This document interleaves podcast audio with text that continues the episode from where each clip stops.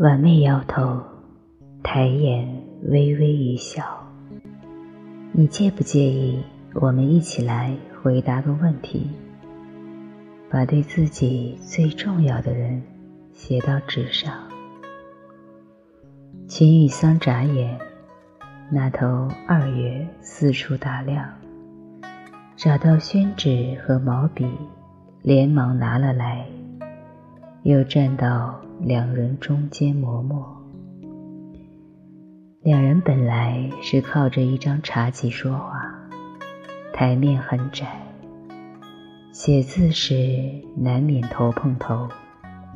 秦雨桑深吸口气。闻到一股淡淡的桂花头油味道。你长得很好看。写完名字，秦雨桑说了句，老老实实的感慨，很纯洁。婉妹莞尔，一根手指搭在他那张宣纸上，斜眼一挑，将他的心。挑出来，挂在了眼梢。方歌，他念着上头那个名字，声音暧昧。看来我们还真是有共同点。秦雨桑连忙勾头看他那张纸，果然也看见“方歌”两个字，写的是草书。这个发现让他有些讪讪。方哥有妻有子，你如果喜欢他，怕是要吃苦。那么他又为什么是你最重要的人呢？婉妹反问，手指往前，有意无意划过了他手背。莫非你也喜欢他？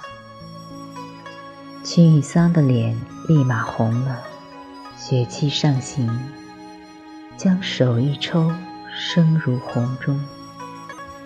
他是我的恩人、知音、朋友、兄长，总之是最最亲近之人。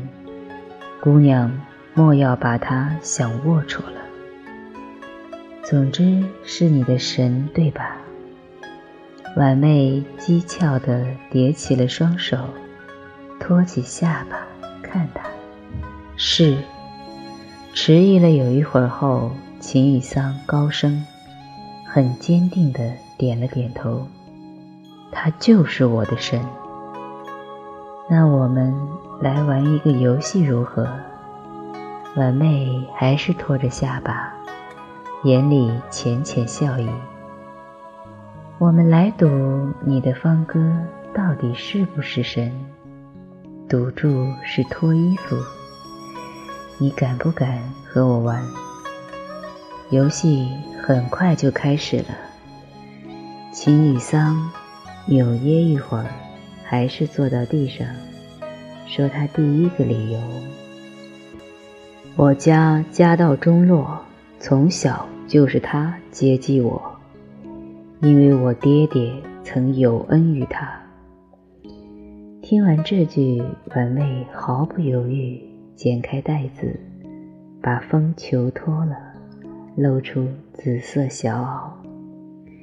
小袄做得很贴身，前襟和胸口镶了白色短绒毛，衬得她妩媚中又有几分天真。秦雨桑心中一动，想了良久，才想到下一句：“是他找师傅教我学武，一共八个师傅。”婉妹也不说话，伸手又把小袄脱了，胸前的曲线愈发分明，起伏中充满诱惑。秦雨桑于是又加一句：“他还替我操办婚事，替我找了老婆，买了这间宅子给我。那么这个老婆你喜不喜欢？”婉妹这时终于回了一句：“喜欢的。”秦雨桑直愣愣点头。他做饭很好吃。婉妹淡笑不语，还是这么斜斜看他，意思是等他下去。秦雨桑愣神，也知道这理由不够充分，于是又仔细想了想。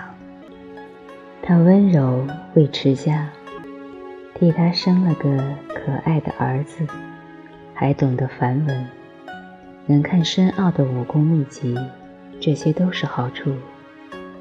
可没有哪一样曾经使他心头荡漾，像今天这样。面红耳热过，所以他也不多话，学婉妹潇洒，脱下了长衫。他还给我找来许多秘籍，让我学会了好些功夫。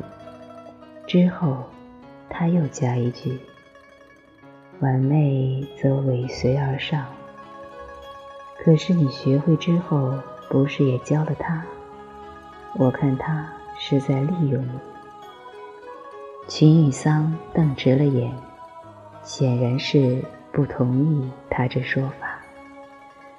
两人于是僵持，最后各脱衣服一件，脱下外衫，里头就是肚兜了。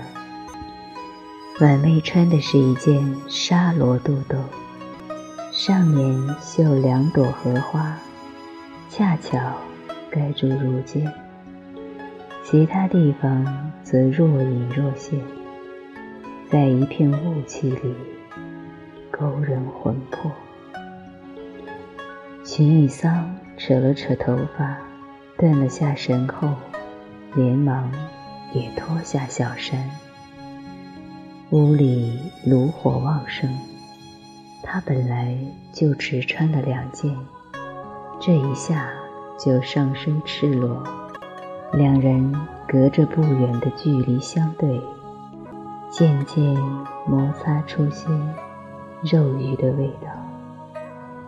他还封我为副盟主，虽然挂个职不做事，可武林中人都尊我敬我，常来讨教。想了一会儿，他又发话。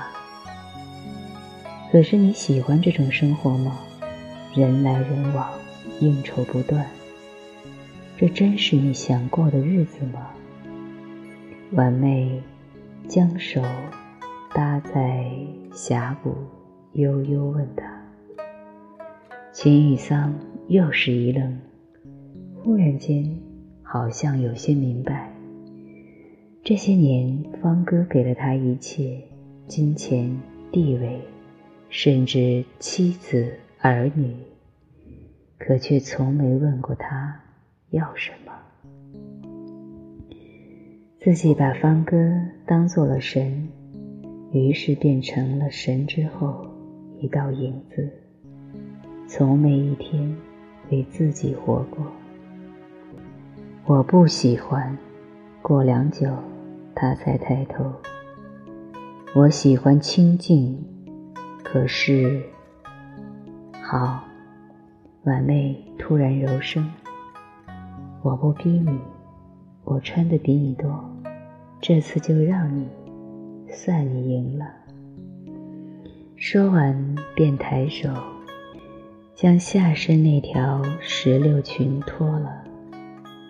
裙子下面按说还有小裤，可婉妹没穿。她只穿了条纱罗小裙，同样是通透，黑色三角上盖着一片荷叶。秦雨桑于是看见春光，看见她不堪一握的腰肢，微微凸起的锁骨，修长撩人的双腿，还有那三处。欲说还休的秘密，一滴汗从他额头落了下来，落到他小裤，却浇不灭那里的滚烫。